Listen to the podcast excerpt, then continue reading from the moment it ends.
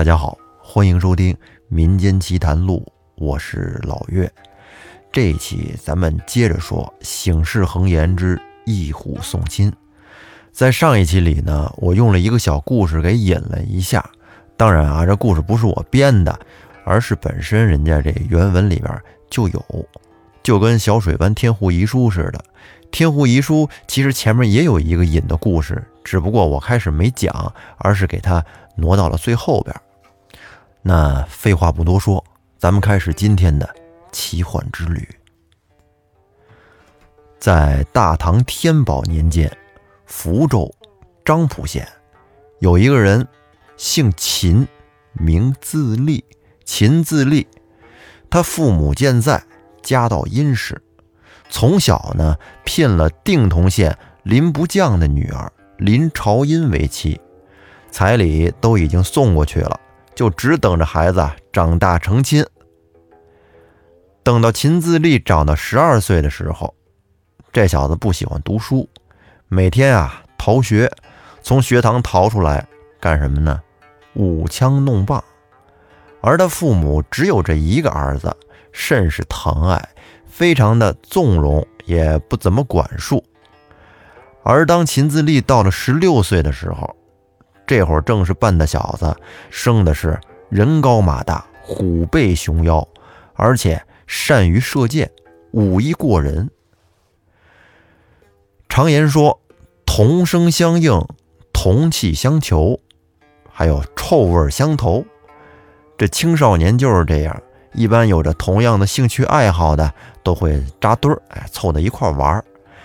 那这秦自立也是，他有一帮志趣相投的无赖子弟，一些混子、狐朋狗友，成天没什么正经的，哎，放犬驾鹰、纵骑射猎，倒是天天玩的十分欢乐。有一天，他们去林中打猎，秦自立这天发挥的可是特别的好，竟然。一连射死了三只大老虎，同志们，这可是老虎，不是一般的小鸟、小兔子之类的。由此可见，秦自立的本领也确实是不一般。就在他射死第三只老虎以后，忽然的就见一个黄衣老头拄着拐杖过来了，走到前来称赞秦自立说。这年轻人真是勇猛啊！就连昔日的卞庄李存孝也不能跟你比呀。老头说的这卞庄是春秋鲁国人，曾经一次性杀死过两只老虎；而李存孝呢，则是五代时的一个猛士，也有打虎之力。还有武松、李逵，这都是杀虎的能手啊。当然。他们俩没有啊，这是属于后人了。老头接着说：“但自古以来，人都有好生之德，厌恶杀戮。人们常说‘人无害虎心，虎无伤人意’。年轻人，你为何要杀害老虎呢？老虎乃是百兽之王，不可随意杀害呀。”如果好杀不已，必犯天道之忌讳，将来难免会有不测之灾。秦自立听完了老头说的话，自己琢磨了一下，也是，你说我杀这老虎干什么呀？无非也就是玩儿啊，消遣，其实对我也没有什么好处。而且听着大爷说的，确实也是有道理。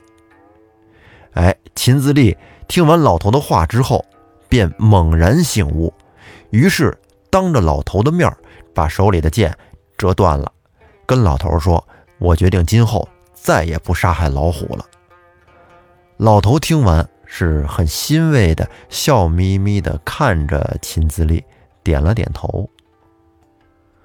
后来又过了一段时间，有一天，秦自立他自己一个人又去山中打猎。打得了几样的野味儿，后来就在他往回走的时候，路过大树坡，就只见有一只黄斑老虎困在了陷阱里边，而设陷阱的那个猎户并没有发现他。那老虎看到秦自立来了，就把这前足跪下，俯首贴耳，口中是明明作声，好像是有点那乞求的意思。秦自立对老虎说：“孽畜，我已经发过誓了，不再杀虎。但是你今天这是自投罗网，关我什么事儿？”只见那老虎就用眼睛看着自立，口中仍然是低鸣不已。哎呀，这秦自立觉得老虎也挺可怜，于是便说：“我看你挺可怜的，如今……”我做主放了你吧，但是你得答应我一件事儿，就是从今以后一定要切莫害人。那老虎听完，竟然就跟听懂了一样，跟那连连点头。于是秦自立就破坏掉陷阱，把老虎放了出来。这老虎得以活命，朝秦自立呜呜的叫了两声，然后自己跳着走了。秦自立自言自语地说：“人以护虎为利，而我却以放虎为人。我得人而使人失利，这于情于理不合适啊。”于是他便将自己先前所打的野味儿放置到了陷阱里边，而自己则空手而归。他边走边想：人们说。得放手时须放手，可施恩时便施恩。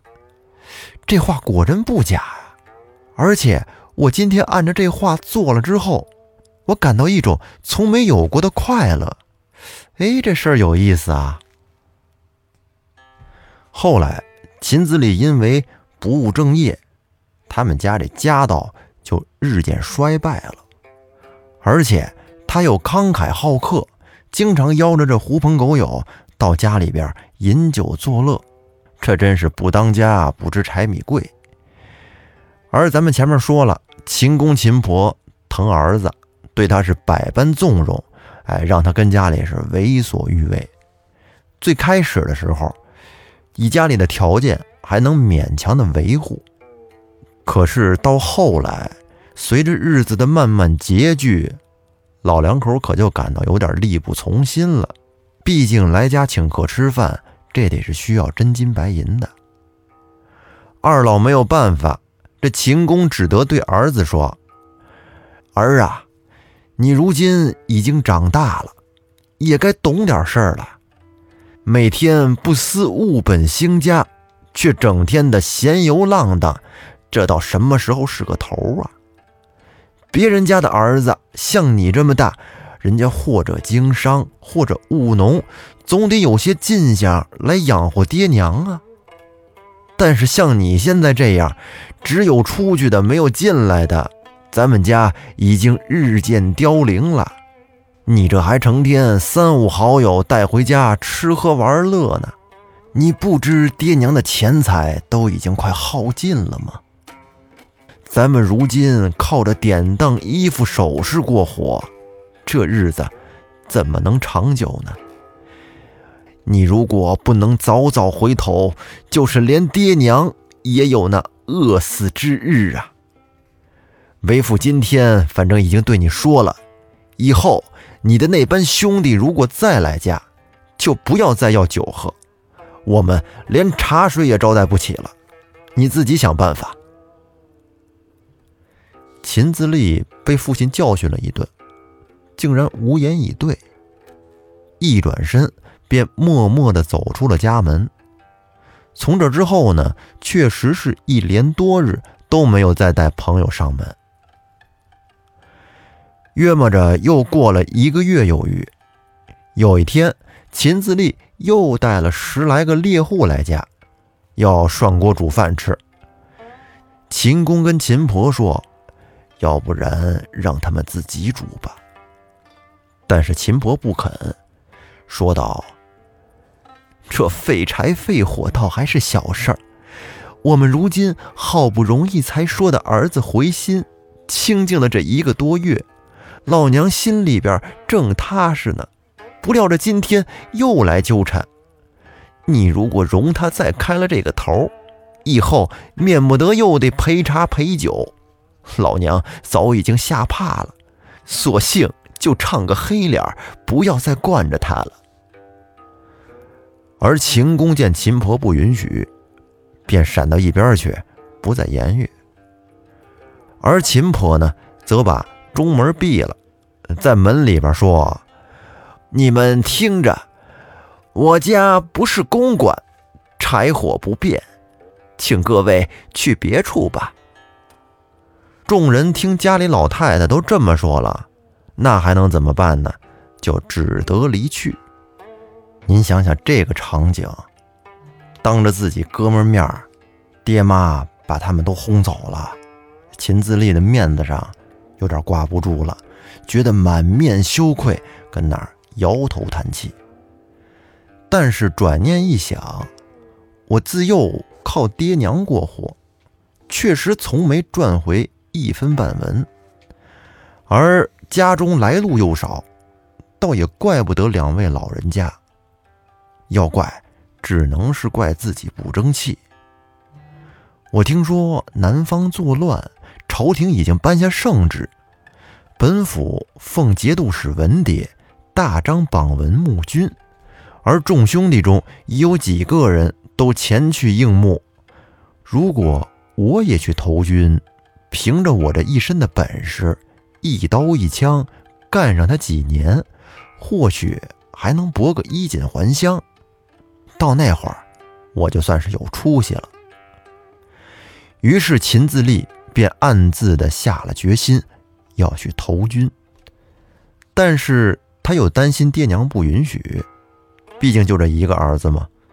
他是思前想后了很久，一咬牙一跺脚，为了我日后的功名，我决定了去投军。于是他当下瞒过了父母，自己一个人去府里边报了名。而太傅试出他武艺出众，便让他担任了队长，由军政司记上了名字。不一日，这招募的人数已满，领兵的官员点名编号，给了口粮，置办了衣甲器械，择了吉日放炮起身。而秦自立，他直到离开家乡，这事儿一直都瞒着他爹娘。而在他上路三日之后，才托一个县中的差役带了一封信回去。这秦公秦婆打开信，只见信上写道：“儿自立，无才无能，累及爹娘，今已应募，充作队长，前往南方。幸若立功，必能衣锦还乡。爹娘。”不必挂念。秦公看完了信，跟那儿呆了半晌，一句话都说不出来。而秦婆在旁边就问他，说：“老头子，咱儿子去哪儿了？这信上都写了些什么呀？你倒是给我念念呀！”哎，我说你这老头子，我这跟你说话呢，你怎么不理我呀？秦公是呆了半天，才慢慢的说道：“我说出来，怕急坏了你老婆子。咱们的儿子已经应募投军去南方了。”这会儿，秦婆笑着说：“投军是什么稀奇事儿啊？等儿子去个十天半月，咱们叫他回来就是了。”秦公说。你这个妇人，真是头发长见识短。儿子此去有那万里之遥，音信尚且难通，岂能唤他回来？况且他如今已是官身，此去刀剑无情，凶多吉少，生死难料。老婆子，你不记得那戏文里唱的“武将要为国捐躯，马革裹尸还”吗？万一咱们儿子做了沙场之鬼，你我老两口将来靠谁侍奉啊？”这秦婆不听不要紧，听完了竟然呼天抢地的哭了起来，而秦公这会儿也是泪流不止。过了数日，他们的亲家那边，之前那林亲家听说了这件事儿，便特意的来家里问。秦公秦婆遮瞒不过，便只得跟林亲家说出了实情，大家是伤感异常。而林公回家之后，则把这个事儿跟家里人也都说了一遍，全家人是闷闷不乐。而林家的小姐呢，则暗自流泪，吟了一首诗，说：“乐莫乐兮心相知，悲莫悲兮生别离。他人分离犹自可，骨肉分离。”苦煞我！这光阴似箭，日月如梭，不知不觉的三年一晃过去了。秦自立这一去，是鸟无音信。林公频频的派人打探消息，但是都跟那金针坠海、银瓶落井一般，一点信儿都没有。而且同县。也有几个一块应募去投军的，家家如此，都是心急火燎。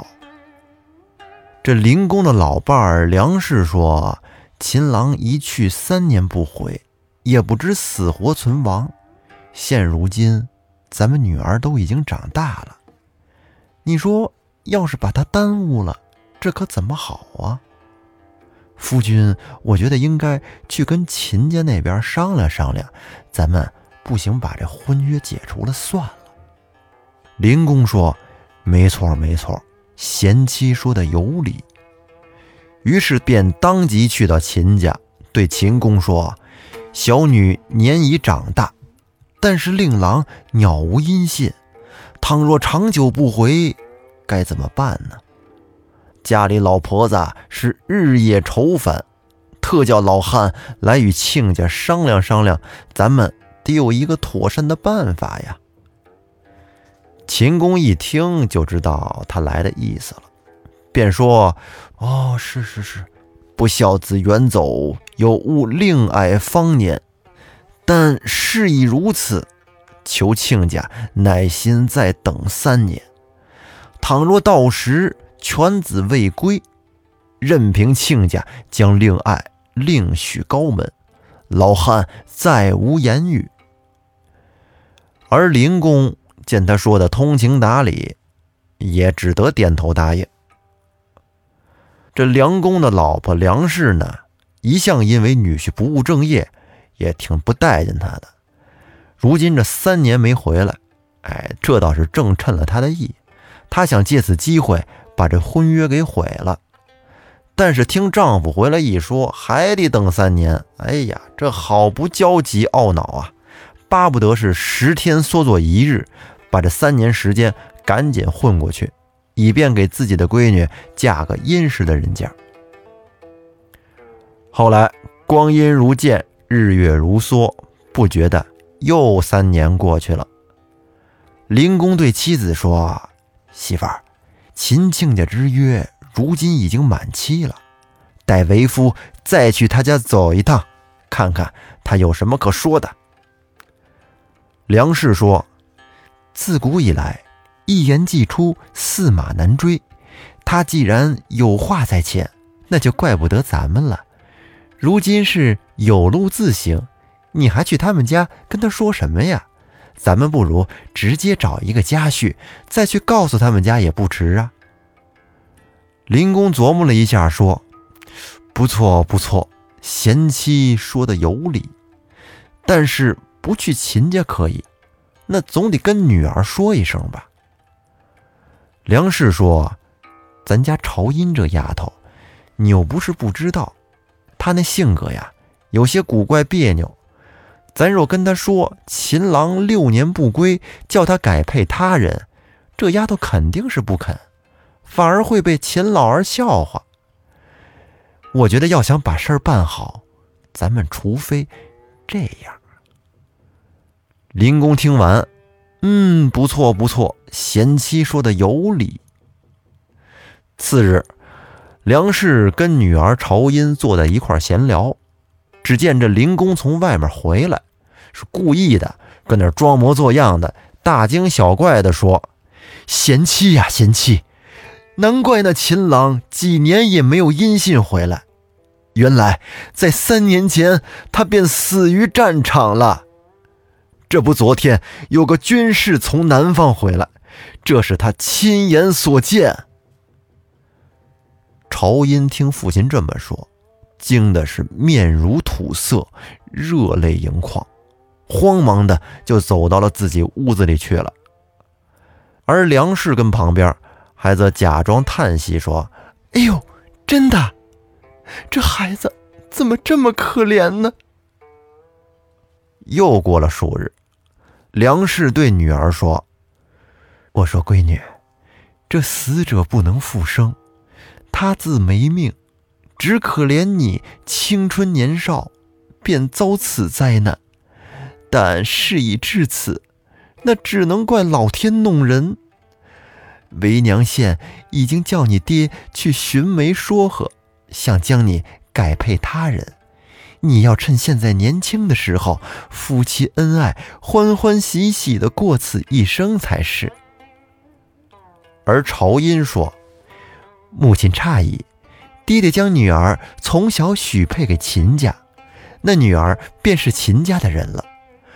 都说好女不吃两家茶饭，秦郎在，女儿就是他的妻子；而秦郎死，女儿就是秦家的媳妇儿。”岂可以生死而有二心呢？娘，女儿是断然不会同意嫁给别人的。梁氏说：“孩儿啊，你不要固执己见，好不好？爹妈单生你一个人，你又没有什么兄弟姐妹。你如果嫁得个好人家，这爹妈也有个半子之靠。”况且未过门的媳妇儿守节那也是虚名啊！现在放着活生生的爹妈，你不念我们以后老景凄凉，却念着个死人，岂不是成了吃鱼不孝之辈？朝音被母亲这一顿说，也不敢回话了。不久，便有媒婆来家里说亲事。而朝音拗爹妈不过，便心生一计，对爹妈说：“爹娘主张，女儿怎敢有违？只是女儿刚听说秦郎的死讯，您就急着将我许配他人，于心何忍呢？请容女儿再守制三年，然后就断绝与秦郎的夫妻之情。那时。”但凭爹妈做主，将女儿嫁给别人，不然女儿宁愿一死，绝不从命。林公与梁氏见女儿一直这么坚决，也怕她自寻短见，便只得由她。那秦公夫妇见儿子六年不归，这眼瞅着得知林家那边人已经托媒人说亲了，自己。未来的儿媳妇儿将成为别人家的媳妇儿，这心中的酸楚，哎，是只有自己知道。可是后来又听说媳妇儿立志要再守三年，这心里是不胜欢喜。秦公说：“若老天爷保佑，孩儿你在三年内就回来吧。这林家女儿还是我们家儿媳妇儿，你要是再不回来，你这媳妇儿……”就跟人家走了。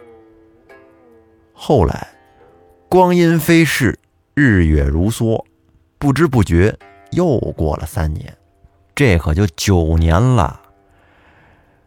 秦自立还没回来，朝音只认为丈夫是真的死了，于是便素衣素食，就跟真正守孝一般。及至期满，竟然绝了。婚兴之位，先验之一。当父母说起要再给他提婚的时候，他他便寻死觅活的。这林公就跟妻子商议说：“媳妇儿，咱家的闺女如此的固执，你说这可怎么办呢？”梁氏说：“我倒有一个办法，咱们可以秘密的选一个人家，在我哥他们家受聘，不要让咱闺女知道。而到临嫁之时，只说舅舅家办喜事儿。”来接女儿去做客，哄她换了吉服，一轿给抬了。这古月人从在半路迎接，到那时候不怕他不相从。这会儿林公说：“不错不错，还是贤妻有见识呀。”那咱们就这么办。而后梁公果然跟他大舅哥梁大舅商议，将女儿许配给了。李成悟的三公子，这李成悟不是个人名，成悟是个官名，也就是说呀，给他说的这门亲事，家里是当官的，条件非常好。从提亲到纳聘，都在梁大舅家进行。而林公夫妇去受聘时，对女儿只说是梁大舅的大儿子定亲，那朝音姑娘怎么会起疑心呢？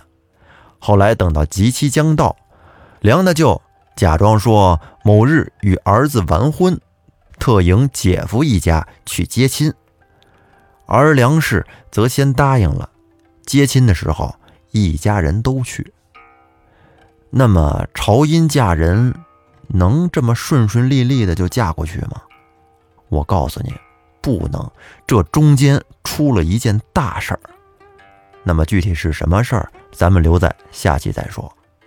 好，感谢您的收听，希望兄弟姐妹可以订阅专辑并关注主播。如果觉得节目还比较有意思，你还可以分享给身边的朋友听。那么咱们下期再见，拜拜。